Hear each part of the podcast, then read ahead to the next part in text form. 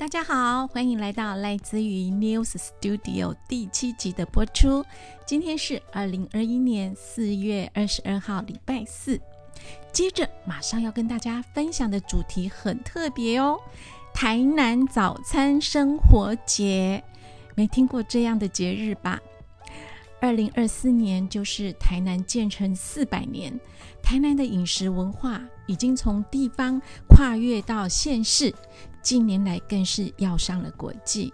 而每一位台南人口袋里面是有一份早餐名单的。加上台南店家的时区总是跟我们想象的不太一样哦，有时候未必吃得到。像我知道的有一家蒸肉丸，还要看老板心情好不好才开。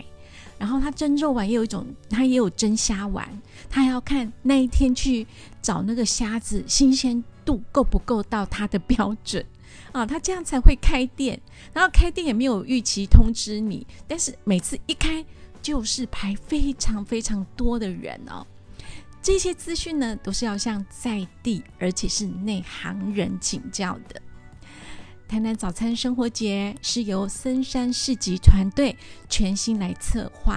啊，预计呢在五月八号、九号啊这两天在台南水交社文化园区登场。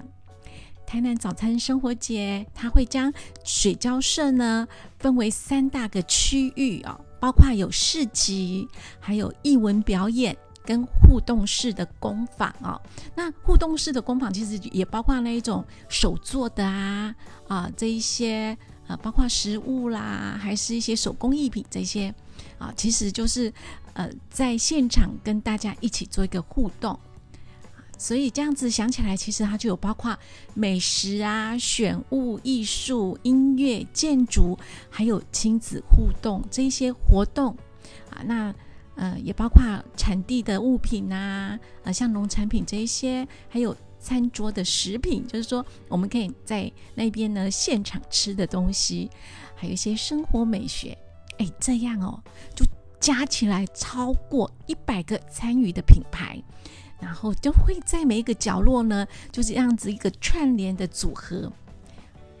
现在用想象的，我就觉得非常有趣，因为这样就形成很多样貌的生活聚落形态来展现。那这次的活动场场地哦，刚才啊有跟大家提到，就是在台南水交社文化园区。原来这里呢是水交社日式宿舍群区域，